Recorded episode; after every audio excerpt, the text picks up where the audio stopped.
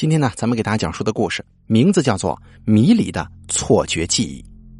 本故事节选自《天津刑警异闻录》系列，连载自天涯论坛，楼主 B A D C A M E L，由大凯为您播讲。人类的大脑是最为奇妙而又神秘的器官，它是中枢神经系统的最高级部分，分为左右两个半球。大约由一百五十亿个神经元组成的繁复神经网络，每个神经细胞的周围又有几千个神经突触伸展出去，跟相邻的神经细胞的突触相关联。可以想象啊，一个不到三斤重的普通人脑，却有着如此庞大而又复杂的结构。它每天能够记录并处理生活当中大约八千多万条信息。它的容量可以存储下几十个中型图书馆的所有藏书，而这些呢，也只不过是开发了大脑的百分之七左右而已。比方说，当你调取昨日的记忆信息，你会记得在驾车通过某个路口的时候，突然看到一个大约十八岁、个头在一米七左右、具有丰满的身材、棕色的头发、黄色的发卡、穿着蓝色裙子的漂亮女孩。此时啊，正在骑车横穿马路，出现在你的视野里。而这一瞬间啊，你的大脑将要在一毫秒内极快的处理这些信息。你的车速是多少？女孩的车速是多少？她的运动轨迹如何？她是否有强行通过的企图？按照此速度和轨迹不变，能否与你的车子相撞？碰撞的强度以及后果如何？他若受伤之后，是否要先送他去医院，还是先送他回家？会不会有机会因此爱上他呢？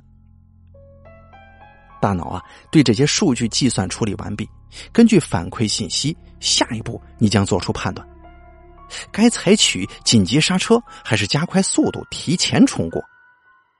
所以说，即使是世界上最为强大的超级计算机。它的数据处理能力上，与普通的人脑相比，也会黯然失色。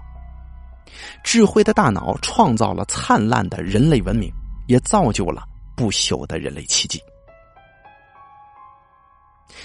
这个大脑是如何记忆的呢？至今仍然是个谜。大脑记录的信息真实有效吗？那些似曾相识的真切回忆，是否令你困惑不解？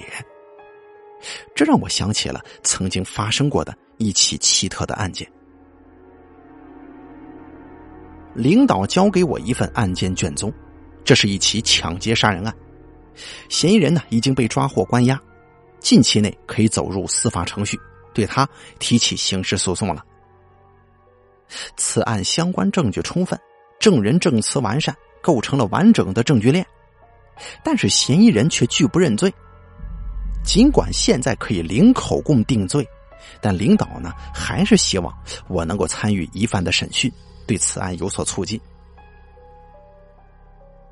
这个案情啊，其实并不复杂的，事情经过是这样的：两个月前某天深夜，嫌疑人刘虎途经河西区黑牛城道，遇到一名下夜班的年轻女子，萌生了抢劫的念头，就拦截此女子抢夺皮包。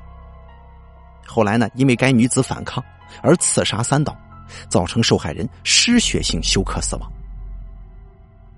在案发半小时之后，几名联防队员在乐园附近发现一名身上沾染血迹的可疑男子，对其进行盘查，他却转身逃走，被当场擒获，确认其身份为刘虎。随后，几名联防队员了解到附近刚刚发生一起刑事案件。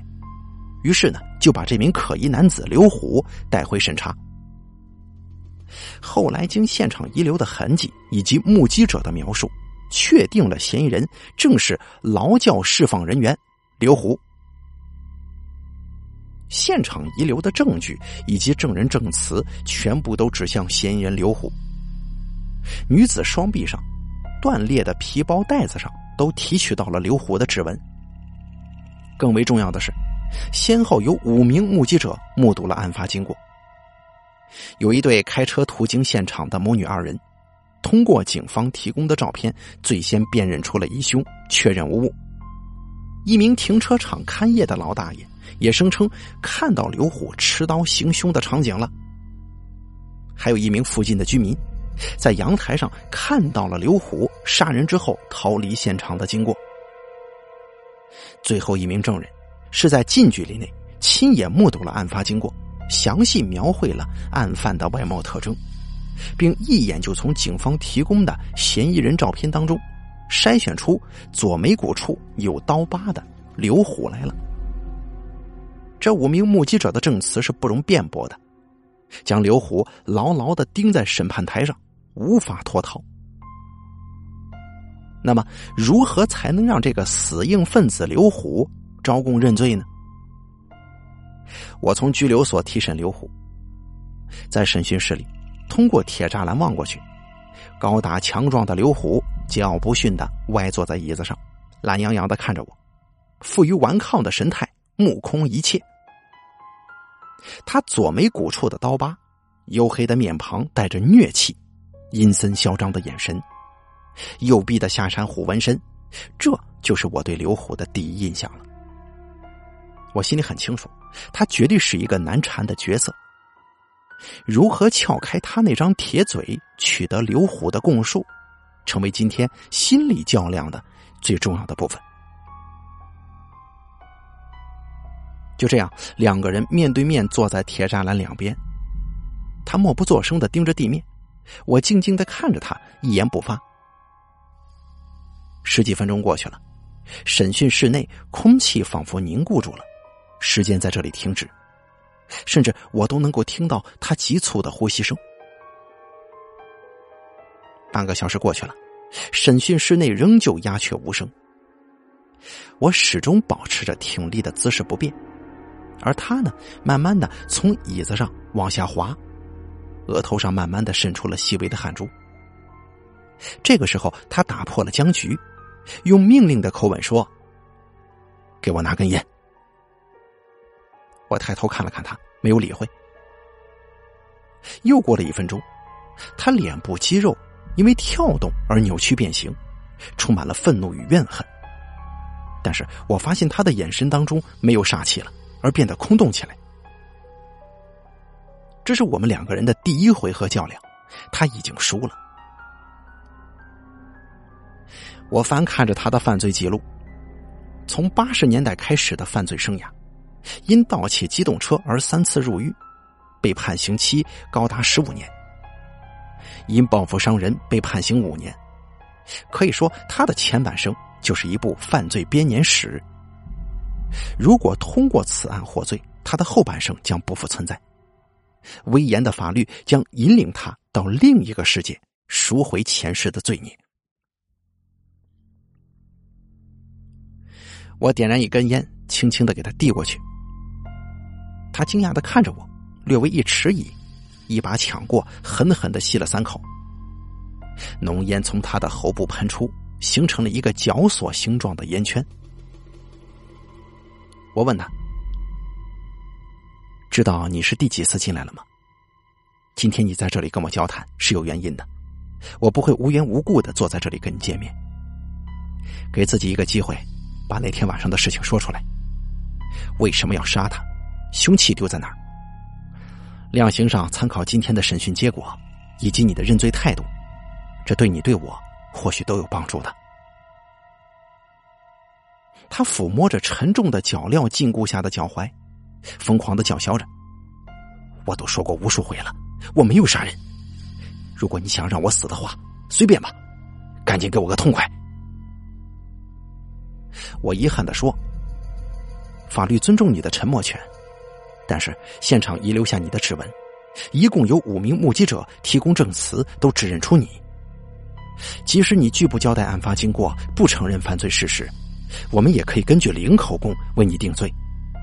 为何你不坦白从宽，给自己的良心一个交代，给那名被害女子一个交代？你是个男人呐，该承担起你的责任吧？刘虎激动的叫骂起来，暴跳如雷的挥动着手。手铐链子紧紧的绷着。我平静的告诉他：“你是一个没什么文化、江湖义气还很浓的人。前两次盗窃高级机动车，你一人独揽罪行，包庇了同伙，没有供出其他人。最后那起伤害案也是你替朋友出头，将诈骗你朋友的骗子砍成了重伤。其实啊，从某种方面上来说，我挺佩服你的。说到这儿，我突然加重语气，冲他吼道：“你他妈是个爷们儿，就把那个事儿说清楚！杀女人，你有本事呀？你就是个懦夫！”刘虎被我的吼声镇住了，脸色一阵青一阵白，胸口急促的起伏着。突然，他跳起来，嘴里叫嚣着：“说过多少次了，老子没杀那个女人，我是在救她。想整死我，也不用扣那个罪名给我吧。”甭费那个劲了，今天我就成全你了。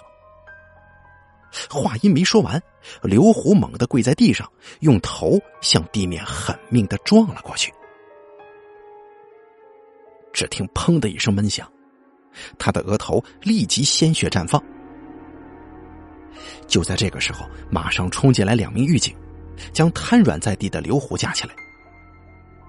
刘虎满脸鲜血横流。神志不清的低声嘟囔着什么，我向狱警点头示意，将他送到医护室。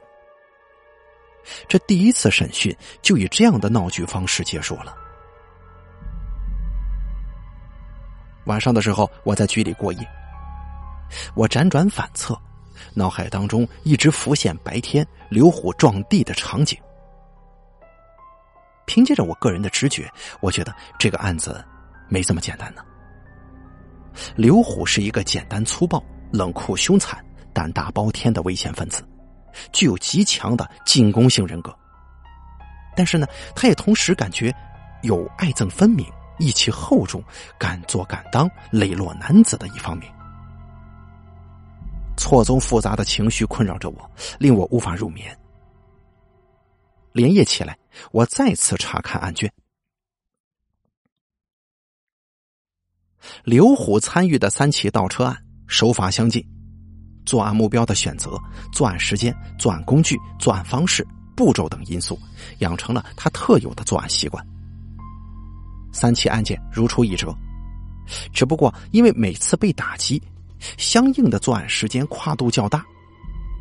从犯罪心理学上来说，如果案犯习惯了某种作案方式，那么他会一如既往的选择自己熟悉的方式作案。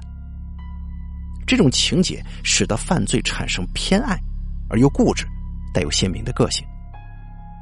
凭借着这些特性和共性，只要留下了案底，很容易根据这些鲜明的特色，把屡次犯案的嫌疑人抓获。比如强奸幼女案，一旦某地区出现多起同类案件，侵害特征接近。那根据这些共性，查找该地区有此案底的人是很容易破获的。世界上没有十全十美的人，同样你也很难找到一个集杀人、放火、投毒、盗窃、抢劫、绑架、敲诈于一身的十恶不赦的全能型坏人。刘虎唯一参与的一起伤害案，被动的卷入了朋友与他人之间的纠纷。将诈骗者砍伤，这又表明他是一个意气用事、头脑简单、做事冲动、不考虑后果、鲜明个性的人。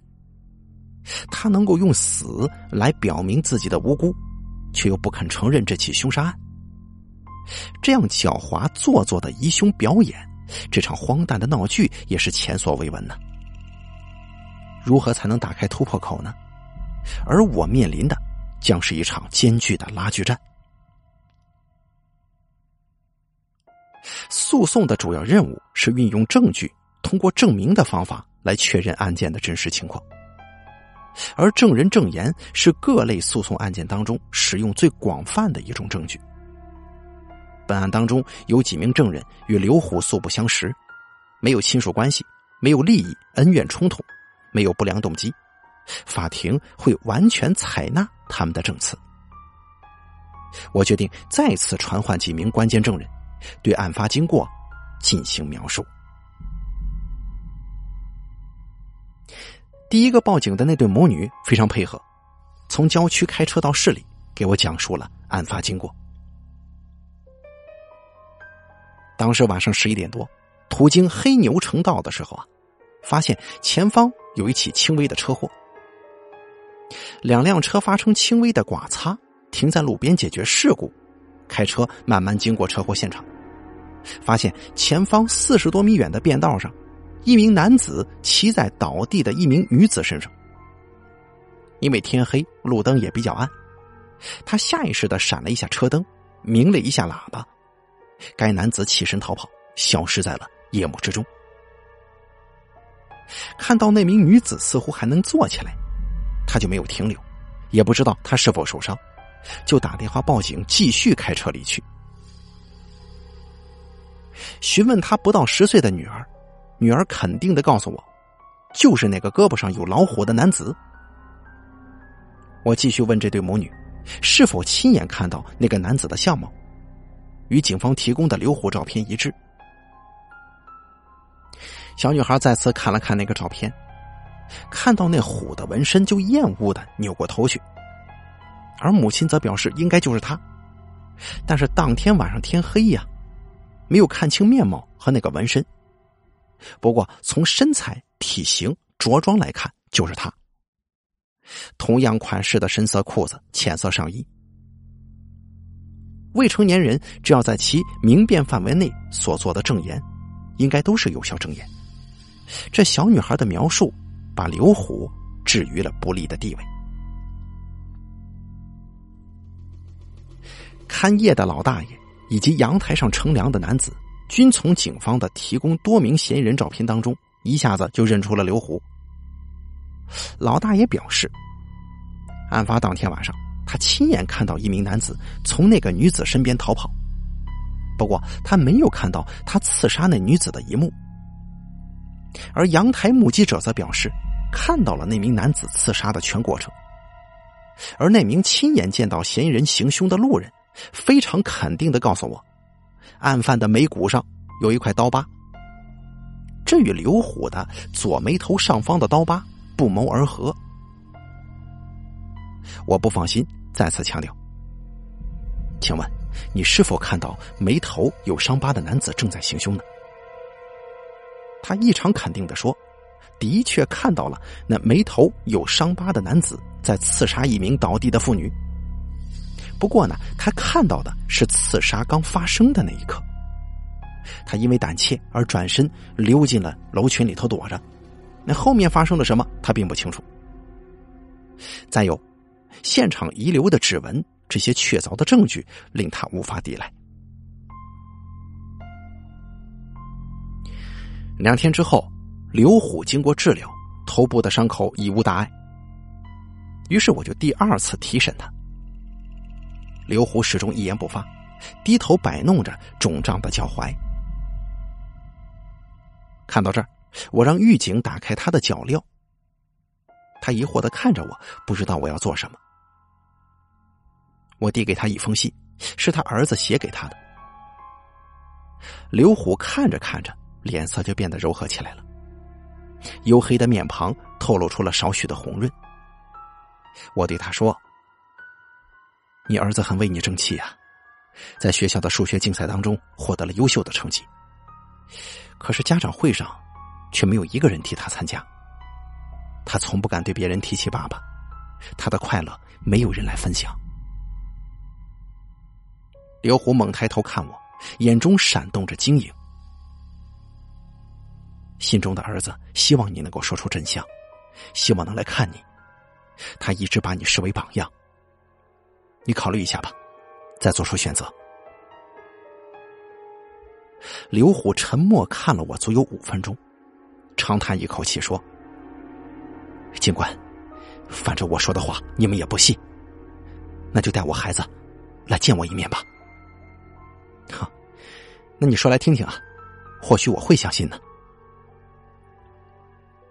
刘虎犹豫了很久，终于把那天的经过详细描述出来了。那天晚上，他在黑牛城道附近准备盗窃一辆机动车，车门已经被撬开了，正要得手的时候，突然听到前方僻静处有人声，他以为被人发现了，赶忙把工具丢弃在路边一个有破损的地沟当中。等他听到一名女子的呼喊，他才发现前方几十米远处两个人扭打起来了。他急忙跑过去，发现那个人骑在那女人身上，用力挥刀刺着她。他来不及多想，大喊一声。而那名男子似乎有所察觉。这个时候，一辆路过的汽车向那两个人闪了一下大灯，并且鸣笛。于是，这个男子立即起来逃窜。那汽车并没有停下来，稍一减速，又加速离开。他上前追了几步，那名男子已经逃窜的无踪影了。他又折返回来，看那个女人的伤势。只见女子胸口中刀，鲜血直流。慌乱当中，他把女子的背包摘下来，想要为她做人工呼吸，却不得要领，双手也沾满了鲜血。这个时候，他看到停车场看夜的人似乎有所察觉，又想到自己刚刚撬开了一辆机动车，不能被人发现呢，就赶忙起来，也向前方逃去。至于真正的凶手是谁，他没看清。不过，感觉身高、个头跟自己都差不多。刘虎黯然的说：“先前审讯我的时候，我就是这么交代的。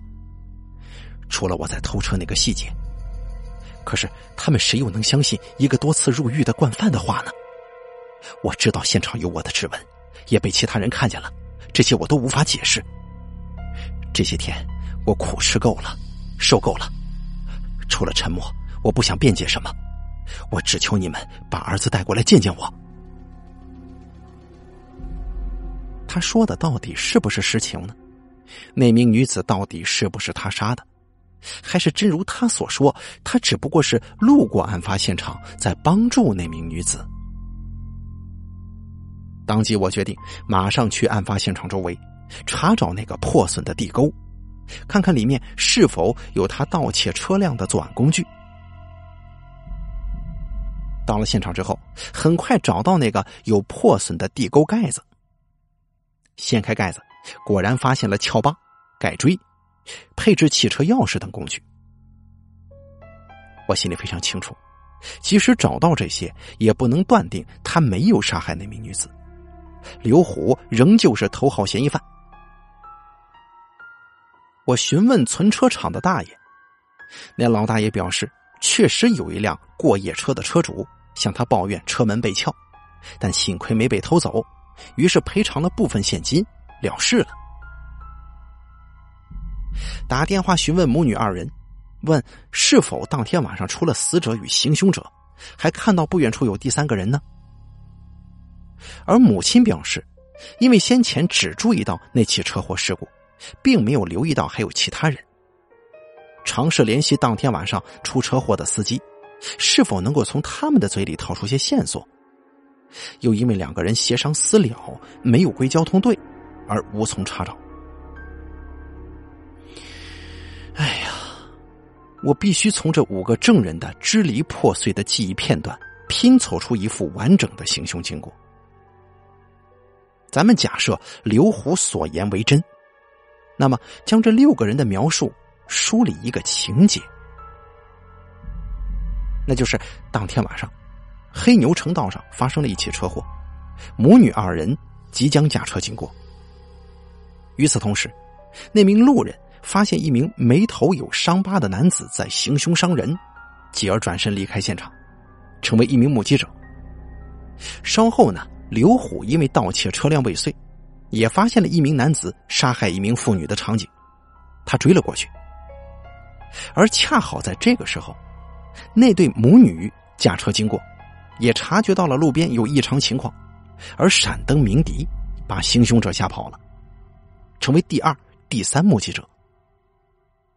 而这个时候，刘虎赶到女子身旁查看女子伤势，又被存车厂的老大爷发现，成为第四名目击者。那么，在阳台的男子宣称看到了一名刺杀并逃离的完全过程，后面没有其他人跟来。这么进行综合分析来看的话，路人只看到了行凶的场面，母女二人看到了行凶以及疑犯逃离的场面。可是这三个人呢，都没有看到后面是否有人跑到受伤女子跟前。老大爷只看到了疑犯逃离现场这个场面，也目睹了整个结局，再没其他人跑到受伤女子跟前。而那个阳台男子呢，则是看到了疑凶杀人到逃离的整个过程，同样目睹了整个结局。他没有看到其他人跑到受伤女子跟前。那么，如果每个证人的证词都足够准确的话，众人自始至终都只是看到一个行凶者，刘虎虚拟出的那名行凶者并不存在，他依然是凶手。这一切都是他编造的彻头彻尾的谎言，他将面临着法律严厉的制裁。但是，一个新的线索出现了，打乱了我的思绪。据死者丈夫反映，银行的信用卡消费记录表示，案发当天，该女子曾经新购得一条金项链，而在女子尸体上并未查获这个金项链。联防队员也表示，抓捕到刘虎的时候，他身上没有搜出金项链来。看来呀，刘虎将凶器抛弃，但是把抢劫来的金项链隐藏起来了。如何才能让刘虎认罪，供出凶器以及金项链的下落？我决定第三次提审刘虎。而这次啊，刘虎拒绝跟我见面，我让狱警强行把他带到审讯室，逼问其凶器以及金项链的下落。要知道，我的忍耐是有限度的。刘虎恢复了这个嚣张的态度了，对我视而不见。拒绝回答我的问题，僵持了三个多小时，还是没有审讯出个结果。这个时候啊，一名年轻的女警推门进来，递给我一杯水。而刘虎突然腾的一下子站了起来，死死的盯着那个女警，脸色在急剧的变化。我好奇的望了望女警，她并没有什么异常之处啊。而刘虎则哆哆嗦嗦的说：“鸭子。”鸭子，没错，是鸭子。我这才注意到，女警的头发上别了一个鸭子造型的黄色发卡。我疑惑的问：“怎么，没见过鸭子发卡吗？”刘虎激动的说：“警官，你一定要注意一个跑起来像鸭子的人。你胡说八道什么呢？乱七八糟的。看到那个鸭子造型，我突然想起来了。”那天晚上，我追的那个男子，奔跑起来很像是一只鸭子，左右晃动幅度很大。他说到这儿，我立刻喝止他：“行了，别再编造那些谎言了。现场只有你接触过那名死者，到现在这个地步了，你还不交代呀？”刘虎在被带离审讯室的时候，嘴里仍然高呼：“跑得像鸭子的那个人才是真凶。”不过我实在是无法理解他这狗屁鬼话，怎么回事？还是出现幻觉了？转天，我穿着便衣再一次去了案发现场，希望能够得到什么启示，或者说能够找到遗留的凶器。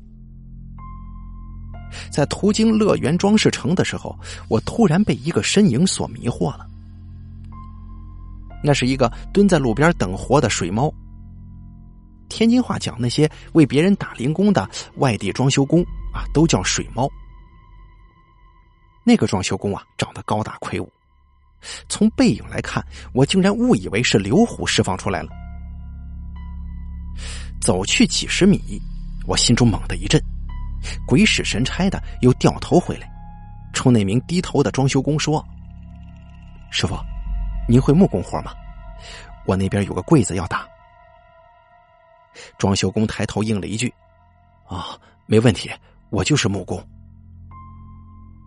看到他的面孔，我再次震惊了。他的眉头正好有一块刀疤样的痕迹，不过是在右侧眉头。这一系列的场景，仿佛是在我以前的某个记忆当中出现过，同样的场景，同样的感觉。我带着这名装修工穿过黑牛城道，看到路灯即将变红，我一个念头闪过了。我对师傅喊了一句：“师傅，受累赶两步，这灯要变红了。”我跟他一溜小跑穿越马路，我故意跟他错开半个身子。从后面看去，他的跑步姿态竟然十分像一只鸭子，左右摆动幅度很大。刚才走路的时候完全没有察觉，确实是只有跑起来才能发现。我带着他往前方的一个派出所方向走，他焦虑的问我：“您家这在哪儿啊？还有多远呢？”我笑着告诉他：“啊，马上就到了。”这个时候，迎面走来几个派出所出来的警察，其中一个我还认识。我打招呼说：“老王，今天我找个师傅给咱做柜子，咱们一起带他去看看吧。”说完之后，我使了个眼色。老王立即心神领会，几个人漫不经心的假装围拢在装修工的身旁。老王哈哈笑着说：“哈，等你半天了，那柜子尺寸呢，还得请师傅重新量一遍。”而这个时候，装修工已经惊慌失措了，但是骑虎难下，硬着头皮乖乖的跟我们进了派出所。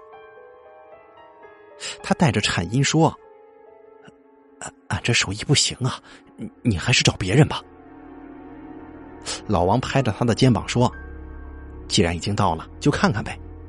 看你样子没问题。”到了拘留室门外，老王指着里面的一个小木柜说：“师傅，您看看，照那个柜子做就行了。”装修工冷汗直流，已经迈不动步子了。看看众人的表情，他磨磨蹭蹭的进去了。而铁栅栏门随即关闭，上了锁。这么奇特的请君入瓮的抓捕方式，也是我平生没有遇到过的。我跟老王相视一笑，就地展开审讯。很快，没费什么周折，那个装修工就交代了抢劫杀人的犯罪事实。他在深夜的时候看到一名下班的女子。脖子上有条金项链，非常闪烁，就戴上手套上前实施抢劫，但是他遭到了女子激烈的反抗，在厮打过程当中，他把该女子刺死，将金项链取走。而这个时候，后面一辆汽车冲他鸣笛，并且他察觉到有人向他跑了过来，于是惊慌失措的狼狈逃窜。而这些供述与刘虎的描述相当一致。同时，我们从他的工具箱内搜索到了一把作案用的工具刀，继而从他的暂住地起获了那条抢劫得来的金项链。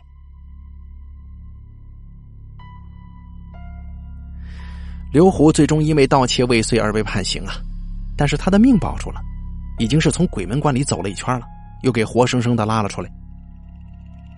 再次面对他的时候，我告诉他，经过查证。你的杀人嫌疑被洗刷了，但是你必须要因为盗窃罪名待上一段时间。这些日子以来，你承受了难以忍受的压力，我希望你能理解我们警方的苦衷。我不想放过一个罪犯，但是绝不想抓错一个好人。同时啊，我希望你能够好好改造，我会尽快的安排你跟你儿子见面的。刘虎这会儿委屈的像是个孩子一样，哽咽着对我说。警官，虽然我并不认识你，但是我这辈子都会记住你的。其实，当我戴上这脚镣，我以为我不会再活着出来，因为你们并不相信像我这样一个人说的话。我也不再相信你们了。但是我从第一眼看到你时候开始，我就觉得你是个值得信赖的人。至于那五名目击者的证词，至今也令我无法解释。难道说记忆真的会产生扭曲吗？与事实大相径庭？我尝试着做出如下解释：该母女两个人看到的是装修工正在行凶的场景，而女儿为什么会一口咬定是刘虎呢？我觉得是女儿从小就被灌输老虎吃人的可怕印象。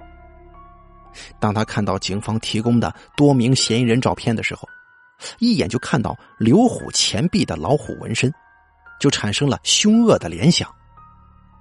这个信息编码在记忆当中成为了一个标签，使他跟嫌疑人的形象产生重叠，似乎嫌疑人就应该长成这个样子。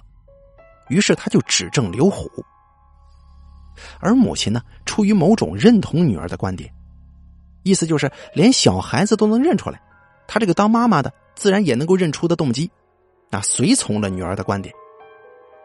再加上那些照片当中只有刘虎与真正的凶手体貌特征接近，这也给母女二人一种强烈的暗示：案犯就在这堆照片当中，一定要在这堆照片当中找到凶手。否则就会产生愧疚的感觉，并且警方同时让母女二人辨认嫌犯照片，使得母女二人心灵上产生了互动沟通，产生了心理干涉现象，也就造成了这个疏漏。而那名近距离看到疑凶的路人，给他记忆最深刻的刺激就是那个刀疤。他认为刀疤就是罪犯，罪犯就是刀疤。这个强烈的符号使得刀疤与罪犯画上了等号，所以他并没有分清到底是左眉骨还是右眉骨的疤。鼻子、眼睛、嘴的特征全部都被这个刀疤所掩盖了，其他的体貌特征差别将不会再对他产生判断上的影响。所以对他来说呀，不论刀疤在哪儿，不论鼻子如何，脑门如何。只要是照片当中有刀疤的人，那必定是凶手。他从而完全忽略了其他的细节，就如同你能够记得某人嘴边的那个醒目的痣，但是你却不记得那个人的牙齿是白是黄。如果让你回想那个人，你脑海当中必定浮现出这个痣。那个人的体貌特征在你的记忆当中完全被那个痣的符号所代替了。当人们看到如此血腥的场面，受到强烈情绪影响的时候啊，会对某些事物特别注意。正因为如此，他所注意的范围就会变得狭窄，从而人们可能会对感兴趣的一些细节记得非常清楚，而另一些同样比较重要的细节就会完全忽略。这样，在不经意的时候啊，就会产生一些记忆上的错觉。在特殊情况之下。有人甚至对眼前的事物熟视无睹、充耳不闻。比如探索节目当中啊，介绍过这样一幅场景：研究员要求一些被测试的观众观看一个拍篮球的片段，并且要求他们心中默数出那个运动员一共拍了多少下。当观众观看完毕之后，观众们胸有成竹的准备回答问题。但是研究员却要求观众回答：这画面当中是否有什么不同寻常之处？观众们谁也答不上来。于是啊，再次重放那个画面，发现，在运动员拍篮球的时候，一只黑猩猩从他身后走过。你看，那么醒目而又滑稽的场面，被在场的所有观众都忽略了。至于那个老大爷。则是实事求是的描述了自己所见到的经过。但是为什么他也不约而同的选择了刘虎的照片呢？事后在跟老大爷闲聊当中得知，老大爷曾经在马路上看到过一个强壮的男子殴打自己的老婆。这样的场面让他在对案犯的回忆的时候，与他的记忆编码产生了内隐联系反应。使他本能的就感觉到，强壮的人都很粗鲁、很残暴，最有可能是凶手。就如同我们看到鸽子就会想到和平，看到玫瑰就会想到爱人一样。这样的关联效应造成了记忆的错觉，下意识的选择了同样健壮的刘虎的照片。而更为诡异的是，那名阳台目击者竟然无中生有。他声称看到了刘虎挥刀杀人并且潜逃的画面。其实啊，他并没有看到真正的凶手那名装修工杀人的场景，他只是看到刘虎在受伤女子身边救护并且逃离的那个场景。而所谓的杀人场面，完全是他的主观臆测、凭空想象出来的。这完全是不存在而又逼真的虚假记忆在作怪。人们呢，在看到一些支离破碎的场景的时候，就会主观的、不自觉的把这些片段组合成一个很符合逻辑关系的合理的画面。他看到昏暗的灯光之下，刘虎在那倒地的女子身边实施救助。这一画面呢，在他看来，那更像是图谋不轨。于是，自然而然的把先前行凶的场景补充进来了，使得这个场景连贯。解释得通，随即大脑啊就补充进了那个并不存在的杀人场面，逼真的就如同真实发生过一样，让他误以为那就是当时的真实经历。好了，迷离的错觉记忆演播完毕。本故事节选自天涯论坛《天津刑警异闻录》系列故事，楼主 B A D C A M E L 由大凯为您播讲。